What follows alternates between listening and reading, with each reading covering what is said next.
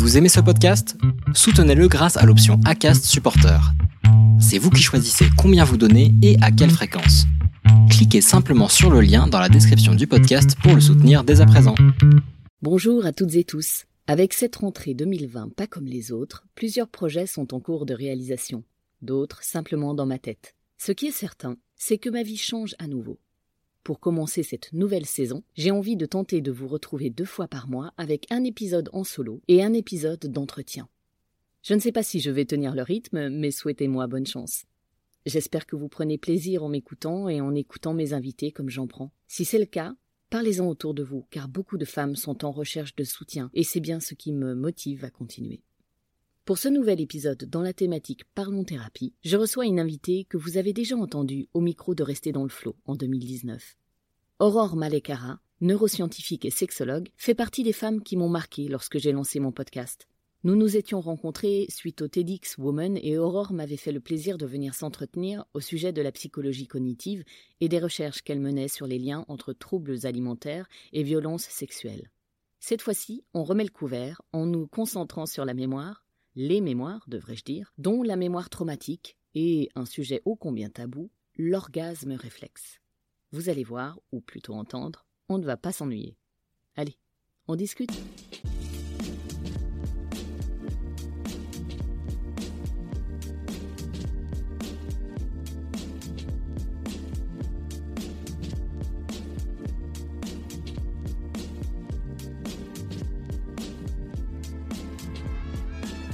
Bienvenue dans les entretiens Restez dans le flow. Le podcast d'une MeToo où l'on se raconte des partages avec des invités, des professionnels, des parcours de vie, des résiliences.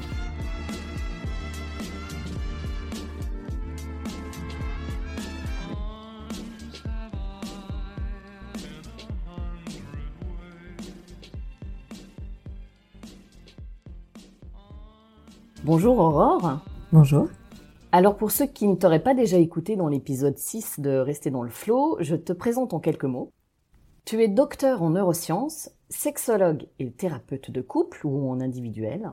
Et grâce à un double cursus en biologie et en psychologie, tu as mené des recherches en neurosciences cognitives sur les mécanismes de la mémoire, des émotions, en particulier sexuelles, du plaisir et de la récompense et par extension des addictions. Mhm.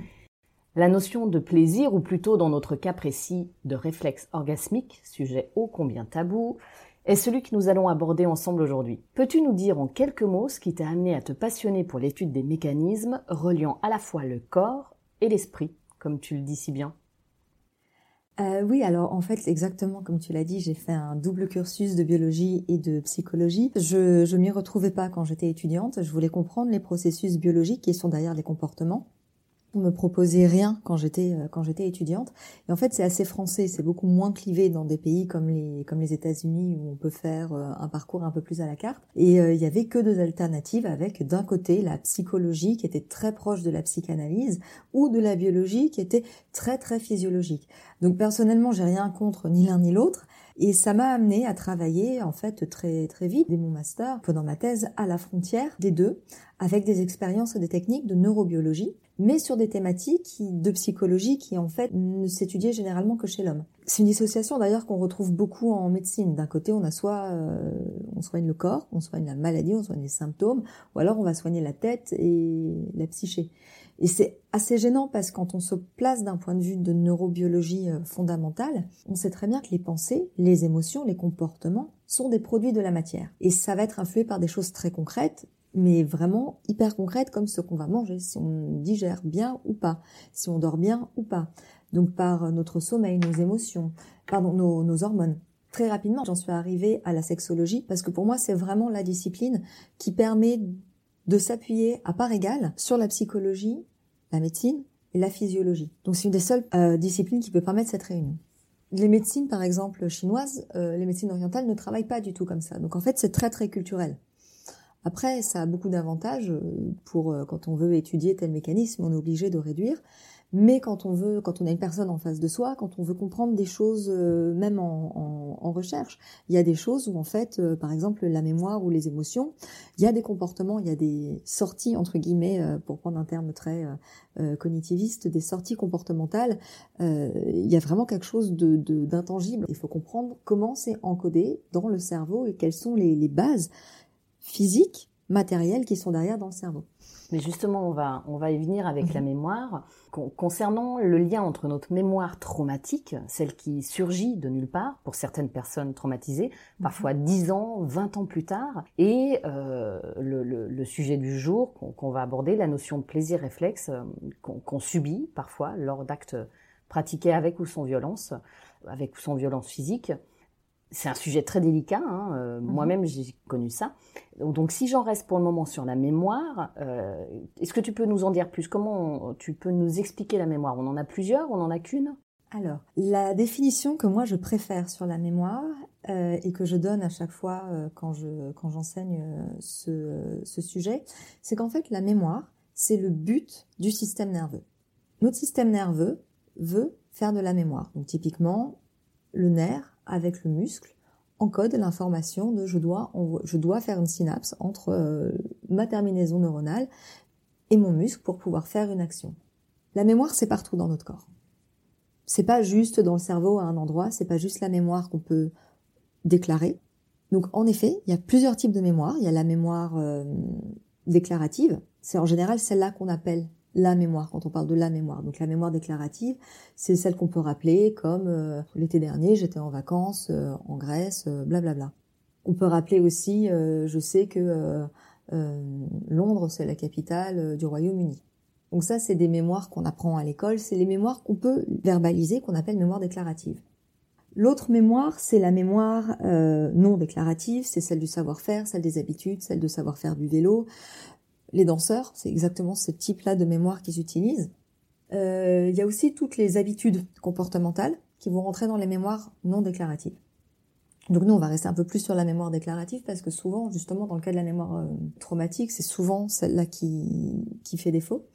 Mais en gros, si je résume très très rapidement, d'un point de vue darwiniste, on a besoin de se rappeler des éléments importants pour notre survie et de faire le tri avec ceux qui sont moins importants. Donc c'est très important d'avoir ça pour euh, bien comprendre en fait la mémoire traumatique. De manière assez schématique, la mémoire fonctionne un peu comme une courbe en U inversée, notamment la mémoire déclarative, celle qui va nous permettre d'encoder les souvenirs. Euh, il s'est passé ça quand j'avais 5 ans. Oui, on n'est pas dans un automatisme comme je vais me servir de mes euh, deux doigts pour faire telle ou telle chose. Exactement. Donc cette mémoire, elle fonctionne schématiquement un peu comme une courbe en U inversée. Plus l'intensité est forte du souvenir, moins la mémoire déclarative est efficace. Au début, si c'est pas assez fort, on retient pas. On monte, on monte, mais plus l'intensité est forte, mieux on retient. On arrive à une espèce de maximum, c'est une intensité moyenne, et on est au maximum des capacités de la mémoire. Mais si on augmente l'intensité du souvenir, on se rend compte que les capacités mnésiques diminuent. Donc en gros, ce que ça veut dire, c'est que si c'est pas assez intense, si c'est pas assez fort, le cerveau il va faire ouais, c'est pas assez intéressant, donc je ne m'en occupe pas. Si c'est trop fort, on balance sur un autre système, on bascule sur un autre système, et c'est plus le système déclaratif qui se met en place. D'accord, on change de système. On change de système, et c'est justement ça ce qui se passe avec la mémoire traumatique. L'émotion va prendre le pas sur l'information. Si on prend un exemple positif, c'est l'exemple du premier baiser s'est passé plein de choses lors du premier baiser. Mais des fois, quand les gens rappellent ça, ils se rappellent plus exactement du jour, de la date, euh, de, de. Moi, je m'en souviens très bien. Ah oui, mais alors d'accord, mais il y en a plein, ils se rappellent quand même pas. Ils, ne se rappellent pas nécessairement des détails de qu'est-ce qui a été dit exactement. En fait, c'est dans ce sens-là. Mm. Sur des petits détails de euh, qu'est-ce qui a été dit juste avant, juste après. Des fois, c'est un petit peu ouf. Ou qu'est-ce qui s'est passé, quels ont été les gestes précis. Des fois, des personnes peuvent s'en rappeler un petit peu, mais pas complètement. Donc c'est un petit peu euh, mélangé, mais souvent ce dont on se rappelle, c'est l'émotion. Mhm. L'émotion qui submerge et en fait ça, ça efface un peu tout. D'accord. Pour un exemple plus, positif. Mais justement dans le cas des violences, exactement on rentre dans ce cadre de trop grande intensité et donc du coup les structures qui sont dédiées à cette mémoire déclarative vont moins marcher. Donc ces structures, elles s'appellent les hippocampes. C'est deux structures qu'on a dans les lobes temporaux On en a deux de chaque côté. Alors déjà, ce qui est important de savoir, c'est que euh, c'est des structures donc sous-corticales, donc euh, pas à l'intérieur, mais euh, d'un point de vue évolutif, c'est quand même un, cortex ancestral. Donc elles ont quand même des capacités de, de, comment dire d'organisation en fait qui sont assez semblables à celles du cortex et les hippocampes sont reliés avec beaucoup de régions du cerveau, notamment les amygdales, qui sont des, des régions qui sont importantes pour la perception et l'encodage des émotions.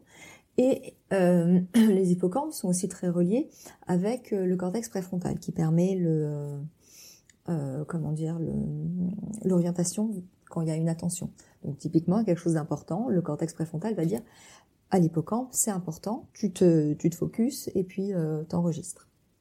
Mais euh, les hippocampes sont connus pour être une structure qui est extrêmement sensible au manque d'oxygène et au stress. De base, dans ces moments-là où il y a de la violence, dans une situation comme une agression sexuelle, on va avoir un rush de cortisol et d'adrénaline qui en fait sont extrêmement neurotoxiques et qui vont abîmer littéralement euh, physiologiquement l'hippocampe. Et c'est ce qui va se passer, le souvenir va pas avoir en fait le temps de se consolider totalement dans l'hippocampe.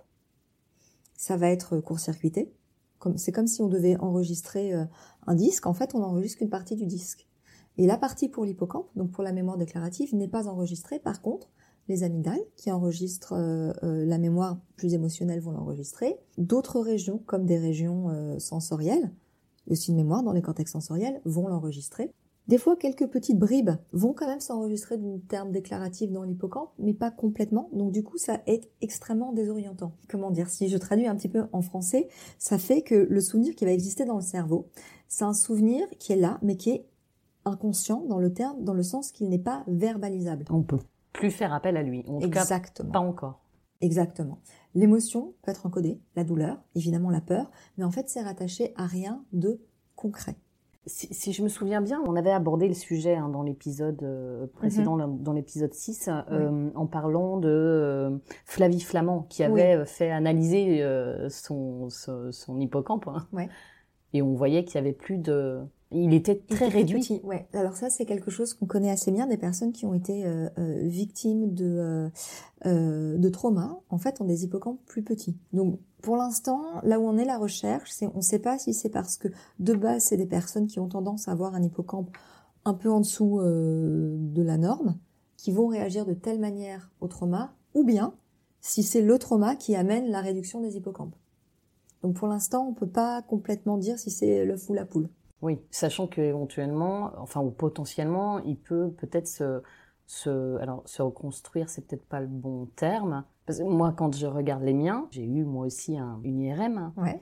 Euh, et on voit mes hippocampes, pour le coup, euh, alors qu'on sait très bien que j'ai subi un fort traumatisme qui a des conséquences. Pourtant, au niveau des hippocampes, euh, je suis normale, entre guillemets. On sait que bah, justement, il y a des personnes qui sont plus résilientes, ont un, un, hippocampe qui est en tout cas, je peux faire appel à ma mémoire. Oui, tout à fait. Après, on sait aussi qu'il y a de la neurogenèse adulte dans des régions de l'hippocampe. Donc l'hippocampe est encore très plastique et donc c'est justement des très grandes pistes de recherche actuellement qu'on explore pour, euh, ben pour aider en fait des personnes qui ont subi des traumas. Mais avant ça, ce qui est important de comprendre et justement euh, qui est très très perturbant pour les victimes, c'est que tout le reste en fait est encodé. Donc du coup, on peut avoir des bribes d'images, de sons, d'odeurs qui vont être elles reliées à ce souvenir. Et c'est aussi ça qui peut faire que euh, les personnes, on peut dire, elles sont un peu entre guillemets comme des bombes à retardement, avec tout le syndrome euh, de choc post-traumatique. Le souvenir peut pas être complètement classé et rangé et dire ça c'est un épisode de ma vie, ça s'est passé et c'est dans le passé. Il est toujours réactualisable, il est toujours présent c'est un petit peu, euh, comment dire, on dit la trace, on parle de, le, chemin mnésique, en fait le chemin neuronal, on appelle ça la trace. En gros, elle est réactivable à tout moment. C'est ça le syndrome de choc post-traumatique. L'agression, elle est encore littéralement présente. Elle fait partie du présent et pas du passé. Je vais réagir parce que j'ai pas envie de rentrer dans les détails, mhm. mais euh, pour le coup, ça me fait vraiment penser à un cas concret. Beaucoup de personnes ont dû connaître ça au sein de, de, de leur couple ou avec un partenaire cette mémoire traumatique, et quand bien même on est résiliente, elle peut effectivement d'un coup ressurgir avec un événement. Moi, je me souviens euh, d'un événement qui a eu lieu il n'y a pas extrêmement longtemps, il y a trois ou quatre ans, où mon compagnon me prend en photo en pleine basque, et on était tous les deux tout à fait d'accord pour ça, il n'y avait rien d'anormal ou de choquant là-dedans entre nous. Euh, mais c'est vrai que c'était jamais euh, arrivé. Il me montre la photo, et là, d'un coup, d'un coup, j'éclate en sanglots. Je ne comprends pas ce qui m'arrive. Et en fait, c'est simplement que je me revoyais petite, Mhm. en train d'agir, alors que c'était absolument pas le cas, c'était pas le sujet, j'étais bien, je, m'amusais, je prenais du plaisir. Euh, et, bon, j'ai fait très peur à mon compagnon, hein, c'est du moment. Euh, euh, j'ai fait très peur à mon compagnon et du coup, sur le moment, il s'est dit j'efface, j'efface la photo. Je lui dis absolument pas, surtout pas.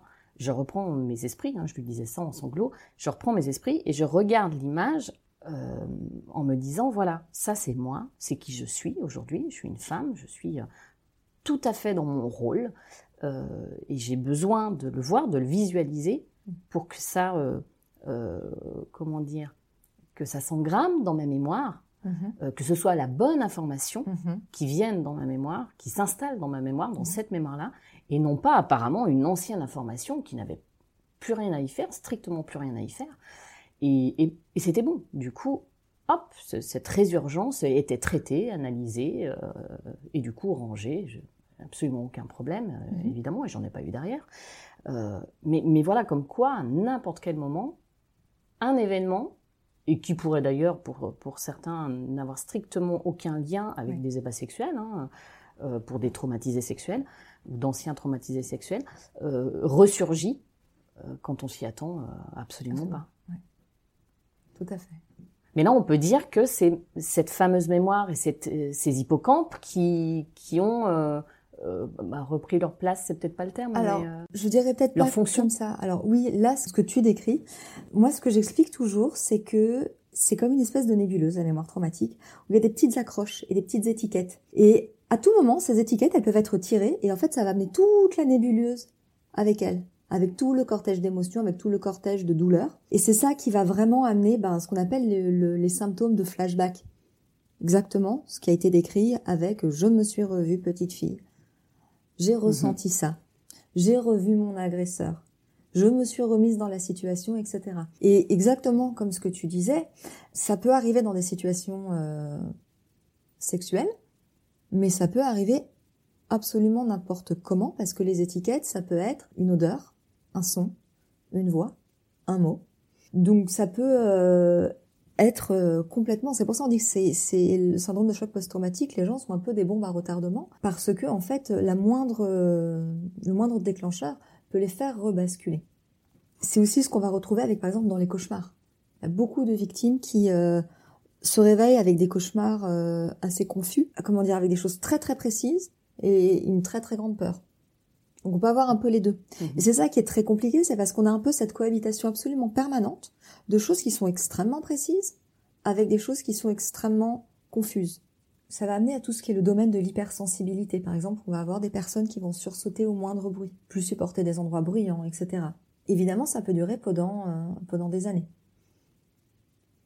Ça, ça me fait rire parce que moi, il m'arrive quand même très souvent de sursauter ou oui, je sais pas, je me dis je suis sur les nerfs, alors j'ai strictement aucune raison. Euh. Ça, ça peut être. Euh, ça peut être. Ça, je veux dire, je peux être complètement résiliente et avoir des symptômes quand même encore comme ça. Ouais. D'hypervigilance, ouais. C'est quelque chose qu'on retrouve. Euh, D'accord. Assez, assez souvent. Je, en tout cas, je ne l'ai jamais rattaché à, ça, mais bon. D'ailleurs, peu importe pour moi, mais, mais c'est intéressant à, savoir. Mais oui, c'est très important de comprendre ça parce qu'on voit vraiment justement l'ampleur du problème d'un point de vue clinique pour euh, l'impact que les violences sexuelles peuvent avoir euh, sur les personnes. Mais c'est aussi intéressant parce que c'est pareil pour des violences euh, à grande intensité en fait. Donc ça peut être des violences physiques ou des grosses violences psychologiques. Il faut pas oublier non plus que ben, les enfants sont aussi victimes de ces autres formes de violence et on sait que plus les violences ont lieu tôt, plus ça va impacter le développement de l'enfant et plus on a de risques de développer une mémoire traumatique. Mmh Mais si j'en reviens aux violences physiques, et, et, à cette notion de, de plaisir physiologique qu'on peut mhm. avoir parfois, et en tout cas dans mon cas dans l'enfance, euh, évidemment c'est dû à un mécanisme de protection. Moi c'est quelque chose sur lequel je me suis renseignée relativement rapidement, en tout cas à mes 18 ou 20 ans. Ça m'a permis de prendre pas mal de recul par rapport à ça. On sait qu'en bref, il y a des conséquences chimiques à des mhm. actions qui sont menées lors d'un assaut sur le, sur le corps. Mhm. Euh, donc moi, des assauts qui ont eu lieu sur mon corps, que je découvrais moi-même d'ailleurs, euh, comme j'étais très jeune. Mhm. Donc tout, tout se mélangeait, ma propre découverte et, euh, et ce que je subissais par ailleurs. Et, et, évidemment un plaisir que je ne désirais pas, qui était là. Comment ça s'explique neurologiquement? Comment ça se passe? Et euh, tu noteras que je ne parle pas de jouissance. Je n'utilise pas ce terme et c'est voulu. C'est voulu. Il y a deux choses. Il y a déjà ce qu'on appelle la dissociation qui se met en place, justement comme je disais, euh, quand il y a une agression, en fait, il y a euh, un rush d'adrénaline et de cortisol.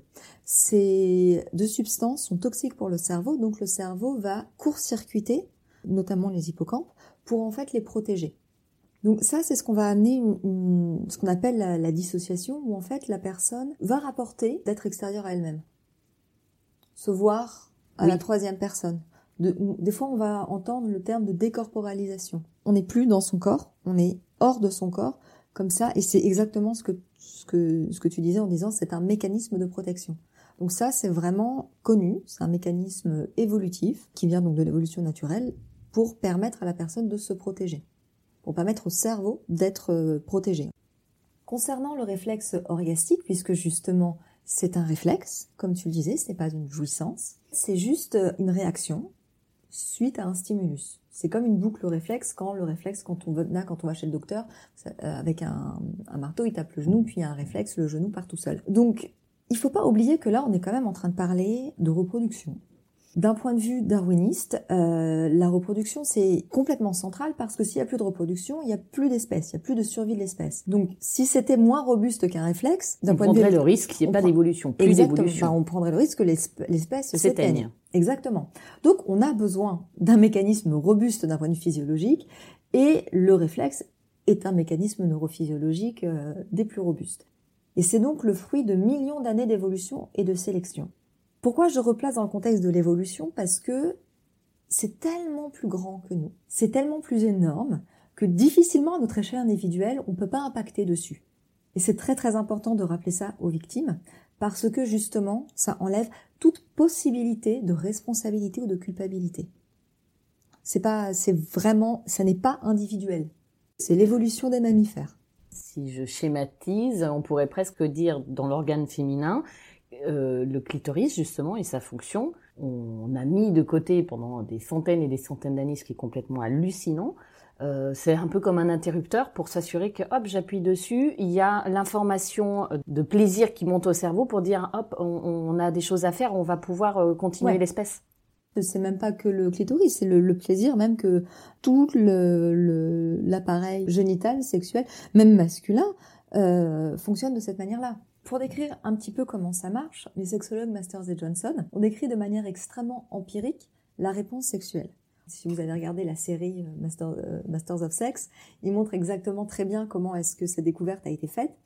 En gros, la réponse sexuelle, c'est quatre phases. Première phase d'excitation, deuxième phase de plateau, ensuite la phase de l'orgasme, et ensuite la phase de résolution.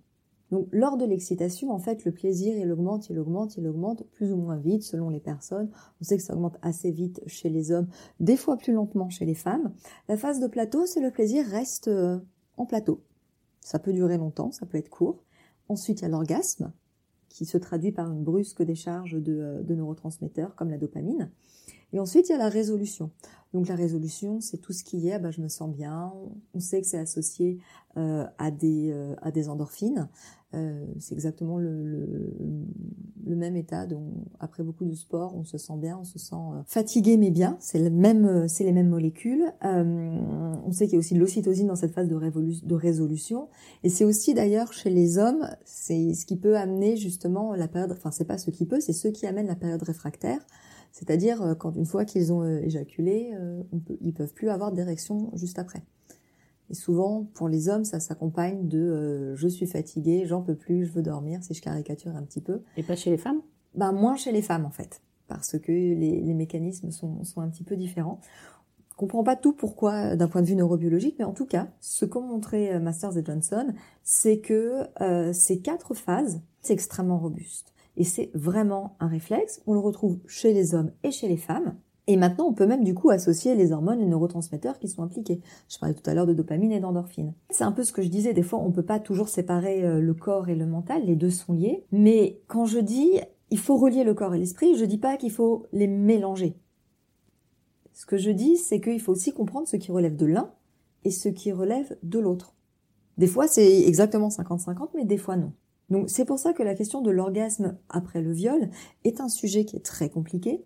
Et ça avait beaucoup fait parler justement après MeToo, après l'altercation de Brigitte Lahaye avec euh, Clémentine Autain, c'est ça? Oui, je crois, oui. Euh, à la radio ou à la télé. Et très honnêtement, moi je remercie vraiment Brigitte Lahaye d'avoir mis les pieds dans le plat, même si euh, ça peut être, comment dire, pas fait de la meilleure manière qu'il soit. Néanmoins, ça a permis d'en parler.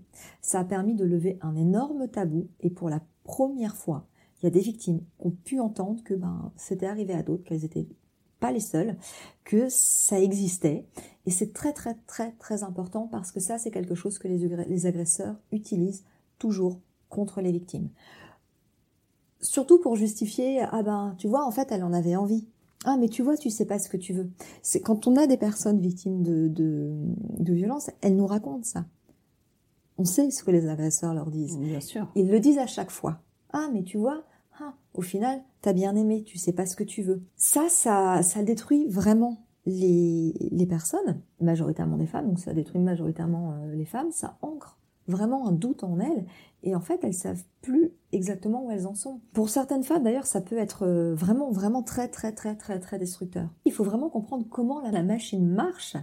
Vraiment, c'est le point zéro pour pouvoir comprendre qu'est-ce qu'on, qu'est-ce qu'on en fait avec, pour pouvoir justement s'en échapper, pour dire, bah là, j'avais une responsabilité, un impact, un libre arbitre entre guillemets, et pas là. Et quand on explique ça justement, on peut mais vraiment anéantir tout sentiment de culpabilité ou de honte. Et ça c'est indispensable que les victimes entendent que l'orgasme de base, c'est un réflexe tout court. C'est exactement comme le médecin qui tape sur le genou.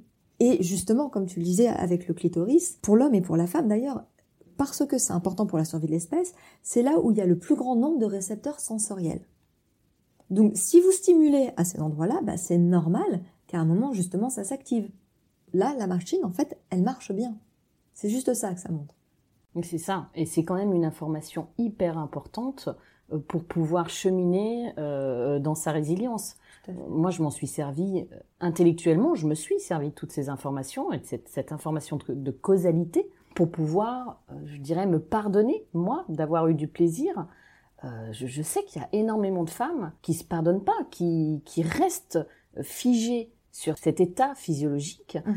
euh, qui culpabilisent à mort, euh, alors que c'est le fonctionnement de notre cerveau, de notre corps. Du système nerveux, en fait, tout voilà, simplement. complètement. Donc, allez voir un thérapeute, en tout cas, ou essayez de choisir le plus possible un thérapeute qui vraiment connaît cet aspect-là mhm. de, du fonctionnement du corps humain c'est quand même hyper important. Bien sûr, c'est fondamental pour pouvoir justement euh, aller euh, vraiment euh, déminer les, les, bombes à retardement que les agresseurs ont mis en fait dans la tête des victimes. J'ai vu que la chercheuse américaine Kelly Sushinsky et le chercheur Martin Lalumière, ça c'est déjà plus simple, ont estimé dans une étude qui est parue en 2011 qu'au cours de notre histoire, il y a des millions d'années, nos ancêtres étaient souvent victimes d'agressions sexuelles. Mhm. À cause de ce passé, les femmes auraient développé un moyen de se protéger, d'être blessées pendant les rapports. Donc finalement, c'est ce que tu disais euh, en, début d'entretien, on, a depuis des millions d'années en nous une préparation au pire, finalement. On peut le dire comme ça. Alors, pour déjà rester un petit peu sur euh, l'orgasme, aujourd'hui il existe plusieurs hypothèses en ce qui concerne entre guillemets l'utilité euh, de l'orgasme féminin. J'ai mis, je dis l'utilité entre guillemets parce que en fait, en biologie on appelle ça un avantage sélectif. En gros, c'est un, un caractère qui permet une meilleure chance de survie et ou de reproduction à l'individu et donc à l'espèce. C'est ça quand je dis utilité. On a des hypothèses, notamment celle que tu as citée, c'est pour la protection des agressions sexuelles ou des viols, parce que euh, à l'époque, on sait qu'il n'y avait pas nécessairement euh, de préliminaires, c'était un petit peu comme euh, des animaux et on suppose que c'était que c'était des viols. Un des arguments les plus valables de cette hypothèse, justement, c'est la lubrification de l'appareil génital de la femme qui va se protéger des chocs de la pénétration. Ça reste une muqueuse, ça reste fragile. Moi, sur cette étude à proprement parler, euh, je, je, reste un petit peu prudente parce qu'il y a un faible nombre de participants et une étude à elle seule ne suffit pas à extrapoler, un peu comme ils le font, à des conclusions aussi fortes. Mmh. Après, euh, concernant toujours l'orgasme, il y a une autre hypothèse que je trouve aussi très intéressante qui dit en fait que euh, la réponse orgastique permettrait de compenser la douleur lors de l'accouchement. Donc, pour pas rentrer trop dans les détails, pour l'instant, a à peu près deux écoles. Euh, il y en a une qui va vraiment dire que vraiment pendant l'accouchement, la contraction orgastique va libérer les endorphines et de l'ocytocine, parce que c'est ce qu'on a d'ailleurs vu mesurer avec euh, les travaux de Masters et Johnson. Et en fait, on sait très bien que l'ocytocine et les endorphines agissent comme des analgésiques. Et donc, ça permettrait à la mère d'aller jusqu'au bout de l'accouchement. L'autre école va plutôt dire qu'en fait le plaisir qui est obtenu pendant un acte sexuel, est si intéressant que ça va le rendre vraiment attrayant et ça va compenser la douleur et le risque potentiellement de mort euh, ou de complications lors d'un accouchement. Parce que à l'époque, euh, c'était, prendre un risque pour une femme d'être enceinte parce qu'elle pouvait moins se défendre facilement, potentiellement être euh, quand elle accouchait euh, ou quand elle allaitait euh, plus exposée aux prédateurs. Donc il y avait vraiment une, une espèce de, de balance entre coût-bénéfice qui se mettait en place. Donc pour l'instant, on n'a pas vraiment la réponse exacte à ces questions. Pour l'instant, ce qu'on sait de manière ferme, c'est que ce n'est pas parce qu'une femme mouille, qu'elle va jouir. Et je dis bien jouir, donc pas avoir un orgasme. Euh, et c'est pas parce qu'elle mouille qu'elle va désirer un acte sexuel. Encore une fois, comme le, montre en partie euh, cette recherche, mais d'autres d'autres recherches qui vont dans ce sens, c'est que c'est une réaction physiologique pour préparer en fait la pénétration. Point. Donc c'est pas parce qu'une femme mouille qu'elle va vouloir désirer être ravie. Euh, que euh, un homme s'intéresse à elle ou voilà. C'est vraiment une réaction réflexe. À bon entendeur. Voilà. Et justement, quelque chose qu'on sait aussi actuellement très très bien maintenant, c'est que ce n'est pas parce qu'un être humain, et je dis bien un être humain, homme ou femme, va avoir un orgasme qu'il va y avoir nécessairement une jouissance. Oui, c'est ça qui est intéressant euh, avec le, le, le travail des, des, chercheurs et des neuroscientifiques, c'est que on peut même aborder ça sur le plan euh, sociologique. De plus en plus de personnes traumatisées deviennent résilientes en prenant en compte cet aspect des actes qu'elles sont subis, qui sont physiologiques, ces, ces notions au niveau orgasmique qui ne sont pas jouissifs. Il y a une différence entre l'orgasme et la jouissance. Tout à fait.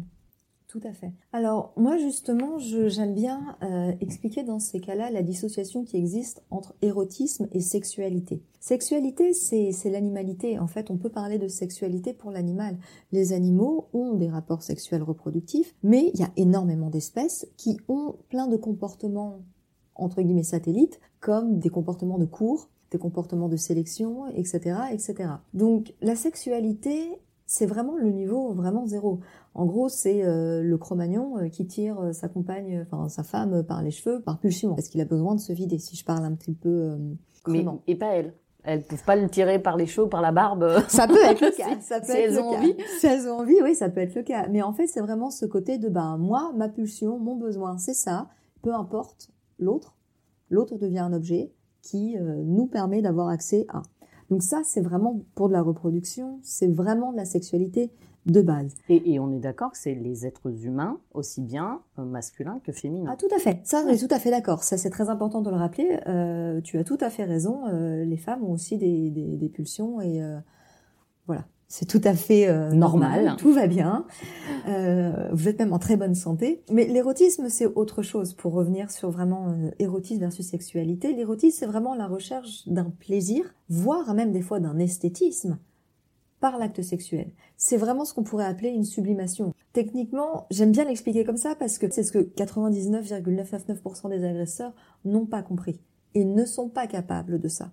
Parce que l'érotisme, ça implique un échange avec l'autre. Ça amène forcément à être à l'écoute de l'autre, à respecter l'autre à respecter ses goûts, ses désirs, ses envies, mais aussi ses réticences, ses limites, ses changements mhm. d'avis. Parce qu'on a le droit de dire non en pleine action, en disant non, ça je ne suis pas d'accord, on fait autre chose. Ou même tout simplement, bah oui, c'est pas parce que euh, euh j'ai voulu essayer telle pratique euh, la semaine dernière que bah maintenant on va remettre le couvert à chaque fois.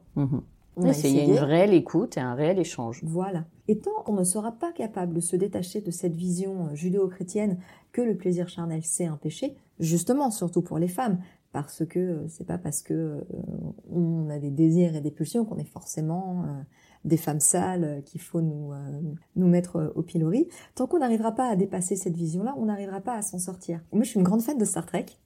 Et l'autre jour, j'ai regardé un, un, épisode de Star Trek Voyager et il y a un Vulcain, donc Vulcain c'est comme Spock, qui s'appelle Tuvok. Avec les superbes oreilles. Voilà, exactement. Et en fait, c'est des personnages, c'est une, une, une, race d'aliens euh, qui, euh, qui sont en fait très, euh, comment dire Très sages, non? Très sages, exactement, mm. très sages, très dans la réflexion. Il expliquait que à la base, les, les premiers Vulcains, en fait, c'était des barbares et qui ne suivaient que leurs pulsions, justement. On est tous parcourus par des pulsions primaires qui sont violentes mais les ignorer, c'est leur laisser une opportunité pour qu'elles s'échappent. Mhm. Et j'avais trouvé ça euh, extrêmement juste. Et notre société, en fait, on a exactement fait pareil avec la sexualité. Comme on l'a pas maîtrisé, et comme en plus nous, on va apprendre des choses très très différentes euh, aux filles et aux garçons, c'est la catastrophe. Donc ça crée des tabous, et notamment là où c'est le plus grave, c'est les violences, et les violences qui sont faites aux enfants. On n'arrive plus à maîtriser les conséquences d'une sexualité qu'on aurait tout à fait pu maîtriser si on avait eu un regard beaucoup plus euh, sain vis-à-vis euh, vis-à-vis de la sexualité. Et donc ça, ça fait partie de toutes les, euh, les choses qu'il faudrait déconstruire ou travailler en tout cas. J'aime pas trop ce mot, mais, mais vraiment oui travailler, et, reconstruire et analyser et, et qu'il faudrait vraiment changer dans notre société parce que sur la question des violences sexuelles, c'est souvent les enfants qui sont les plus euh, les plus fragiles. Et quand je dis enfants, c'est pas juste des mineurs adolescents qui commencent à être curieux. On sait très très bien que en fait les chiffres sont assez catastrophiques concernant les, les violences euh, faites aux enfants et qu'il y a même des agressions qui commencent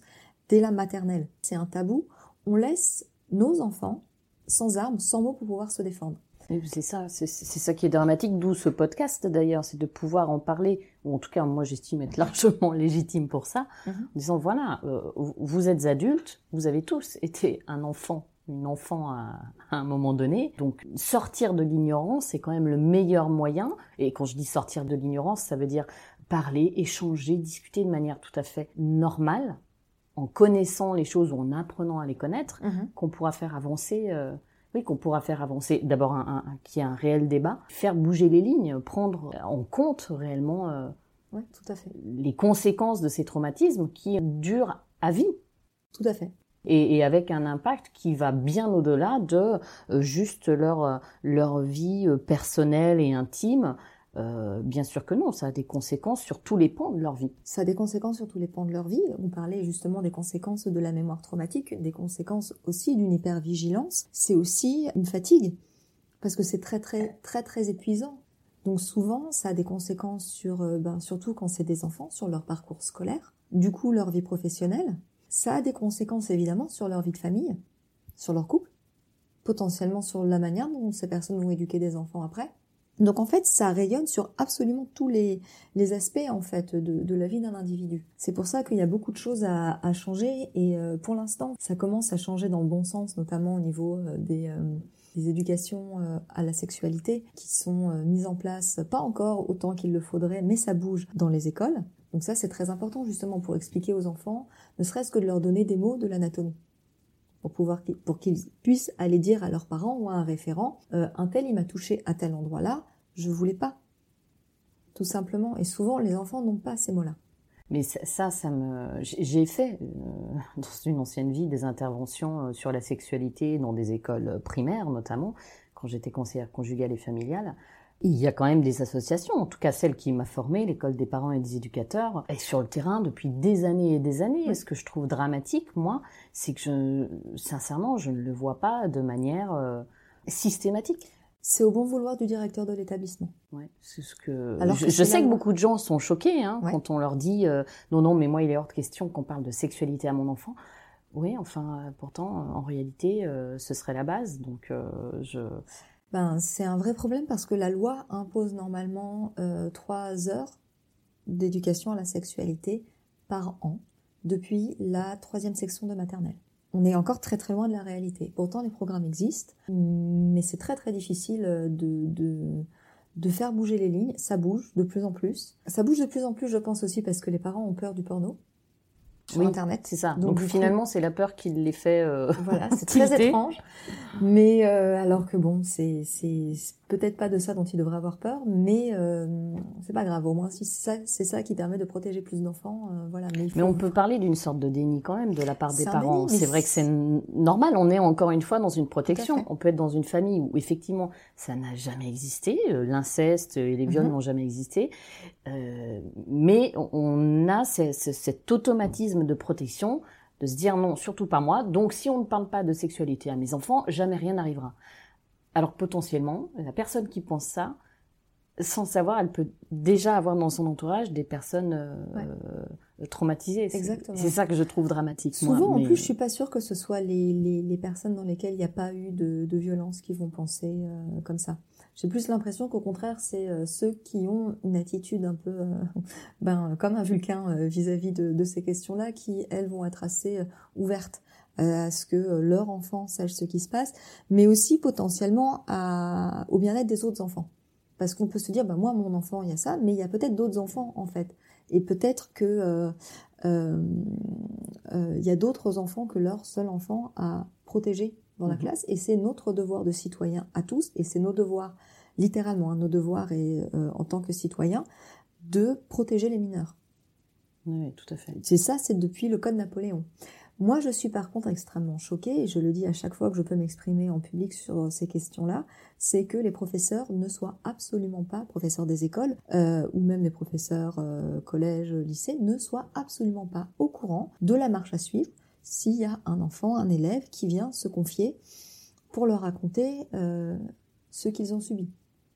Oui, ouais, c'est euh, une de mes invitées, euh, Cécile, qui en avait parlé lors d'une de nos émissions. elle, justement, avait pu se confier à, un professeur, je ne sais plus si c'était son professeur de français ou d'anglais, mhm. mais heureusement que cette femme était là. Et elle a pu être dans l'écoute. Euh, c'est devenu euh, son, référent ou son tuteur, celui dont on a besoin lors d'une résilience quand la famille n'est pas là pour nous. Euh, ça a été extraordinaire et formidable. ça, c'est incroyable. C'est juste dommage que, ce soit dans le, domaine de l'incroyable. Oui, c'est ça. Et souvent parce que pour, notamment pour des enfants, il y a la famille et l'école. Et c'est tout. Donc c'est absolument indispensable que les professeurs soient formés à ne serait-ce déjà que réceptionner de manière, euh, comment dire, euh, j'allais dire normale, mais en fait humaine, en fait, la, ce que, l'information. L'information. Et ensuite, c'est qu'est-ce qu'on fait après. Mm. Donc, je, je le répète, si vous, en tant qu'adulte, si un enfant vient nous voir pour nous faire part de, de ce type d'information, il n'y a pas à réfléchir. Il faut qu'on appelle euh, la police, ou le 3919. Euh, le 3919, euh, idéalement, ce qu'on doit faire, c'est appeler. Il faudrait euh, qu'il soit déjà formé aussi. Ça change. Honnêtement, là, oui, oui, c'est vrai, on en avait discuté. Et puis, lors d'une émission où tu es passé, euh, je crois, avec Virginie Giraud, oui, tout à voilà, sur fréquence protestante. fréquence protestante. Il y avait eu un, un, un, policier, un commissaire, je crois, dans le quatrième, euh, arrondissement de Paris qui euh, avait mis en place justement. Voilà. Euh, ça c'est génial. C'est génial et j'avais rencontré moi aussi dans, dans des formations que j'avais fait des policiers et la plupart pour l'instant que j'ai, enfin moi tous ceux que j'ai vus étaient euh, très très attendu. Le retour euh, au sein de leur brigade était très très attendu parce qu'ils attendaient les informations pour pouvoir mettre ça en place. Et une fois qu'ils se forment euh, auprès des, des, associations, ils reviennent et ils vont former en fait tout un leurs équipes. Exactement. Donc ça c'est vraiment, il y a vraiment du, du oui, ça, ça, ça, il y a du mouvement, on est d'accord là-dessus. Voilà. Non, ça c'est très porteur. C'est très porteur. J'espère que dans les dix ans qui viennent, vraiment, on aura essaimé sur tout le territoire. C'est pas encore le cas partout, malheureusement, mais mm, euh, ça mm. commence à changer. Donc moi, j'ai envie de voir le verre à moitié plein euh, pour l'avenir et me dire, ok, les choses, euh, les choses sont en place. Par contre, c'est vrai que dans les écoles, je suis toujours très choquée de devoir rappeler aux professeurs, non, non, en fait, votre travail c'est ça la loi, c'est ça. Vous devez rappeler euh, euh, ben justement euh, le, la brigade des mineurs, c'est ce que je cherchais, pour faire part de la situation. Idéalement, vous faites une copie au procureur. Mm, mm. C'est jamais connu. Et à chaque fois, la réponse que j'ai, c'est ah bah je sais pas, j'ai demandé à ma à ma mon supérieur hiérarchique, etc. Et le problème, c'est que ils peuvent laisser renvoyer un enfant qui va aller chez son agresseur le week-end ou le soir. Donc ça, c'est pas possible. Donc il faut vraiment, enfin pour moi, ce serait vraiment un des angles les plus urgents. C'est vraiment l'éducation nationale. Qui est quand même la première à avoir les enfants 8 heures par jour. Exactement. Pour finir et, en revenir quand même au sujet du, jour, finalement, qu'est-ce qu'on pourrait dire ou qu'est-ce que tu aurais envie de dire pour que les femmes arrivent à rester dans le flot quand elles sont justement dans leur euh, vie euh, intime avec leur compagne ou leur compagnon, euh, pour ne plus culpabiliser d'avoir du plaisir. Ouais, alors déjà se rappeler que ce sont des réflexes. Moi j'aime bien dire ça qu'en fait on est 100% dîner, 100% d'acquis. C'est pas 50-50, c'est pas voilà, c'est vraiment 100% des deux, c'est comme une maison. Dans une maison, on a besoin euh, et de l'électricité et de l'eau courante. Pareil. Donc, on a des réflexes. Et l'érotisme, la jouissance, donc, va s'appuyer sur ces réflexes pour faire quelque chose d'autre. Pour faire quelque chose qui a du sens. Arriver, comme tu le racontais, à être dans une relation avec un compagnon. D'ailleurs, ton compagnon a très bien réagi puisqu'il a essayé de comprendre ce qui se passait, de, ce que j'ai compris. C'est vraiment se, remettre les choses à leur place. Il y a une part de réflexe qui est le fruit de millions d'années d'évolution qui est partagé chez tous les mammifères, chez tous les primates. Donc ça n'est pas de la responsabilité individuelle. Nous n'avons en tant qu'individu aucune prise sur ça. Et ensuite, chaque personne a un chemin euh, de résilience qui est euh, qui lui est propre. Qui lui est propre. Donc je trouve que justement euh, l'exemple que tu as donné était était très très bien parce que justement tu as pu vraiment expliquer que OK, je, je, ça ça reste là cette, image, elle était, enfin en tout cas à ce moment-là, elle était encore euh, la petite étiquette là de ma nébuleuse de tout à l'heure. Elle était encore présente. On peut l'adresser. Voilà, on peut l'adresser, on peut la confronter, et maintenant on la met à sa place. Et puis, ben, c'est quelque chose qui fait partie de mon histoire, mais c'est dans le passé. Alors c'est vrai que pour préciser pour nos auditrices et nos auditeurs, c'est vrai que je, au fil des années, euh, au départ, ce, ce réflexe qu'on a de regarder les choses en face, de les analyser, euh, en un temps aussi réduit euh, demande beaucoup plus de temps. Euh, voilà, à 45 ans, il y a belle lurette que j'y arrive et que c'est pas en un claquement de doigts, mais quasiment. Et c'est important à préciser, c'est-à-dire que c'est pas parce que pour l'instant vous n'y arrivez pas que ce ne sera pas le cas dans quelques temps, dans quelques mois ou dans quelques années. Voilà, c'est important de garder ça en mémoire pour le coup, de se dire un jour j'y arriverai et un jour j'arriverai à, à mettre en place des, un, fonctionnement et un système de euh, réaction mhm. où je remets les choses à leur place, je redonne le bon rôle à chacun et, à moi-même mhm. et à l'autre pour être résiliente. Ouais. Et c'est très important aussi que chaque personne se laisse le temps. Il y a des personnes qui vont avoir besoin de 3 ans, et des personnes, elles vont avoir besoin de 20 ans. Voilà. Et c'est absolument à chaque personne son rythme. Il faut surtout pas se mettre la pression parce que il y a un tel qui a fait ça, il y a un tel qui a fait ça. Le, sur ces questions-là, en fait, c'est vraiment au cas par cas. Donc, euh, si pour l'instant vous sentez que c'est pas le moment d'aller adresser ces problèmes-là, mais c'est que c'est pas le moment. C'est pas le moment et c'est ok. Voilà. Et c'est vraiment ok. Et justement, euh, si vous allez voir un thérapeute qui veut vous forcer à rentrer ah dans ces problèmes-là. Surtout pas. Surtout pas. Vous, vous, vous, vous, mettez le frein et vous partez. C'est vraiment vous écoutez vous. Voilà. Vraiment. Et bien sûr ça, merci. Mais merci. On se dit à la prochaine fois. À la prochaine fois. Merci, au revoir. Merci beaucoup.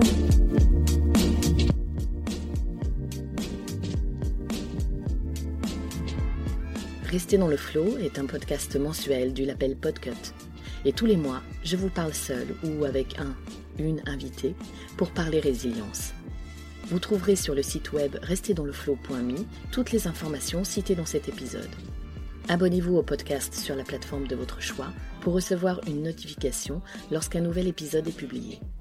Si vous aimez rester dans le flow, n'hésitez pas à le soutenir en laissant un avis 5 étoiles sur Apple Podcast ou sur la plateforme que vous aimez utiliser.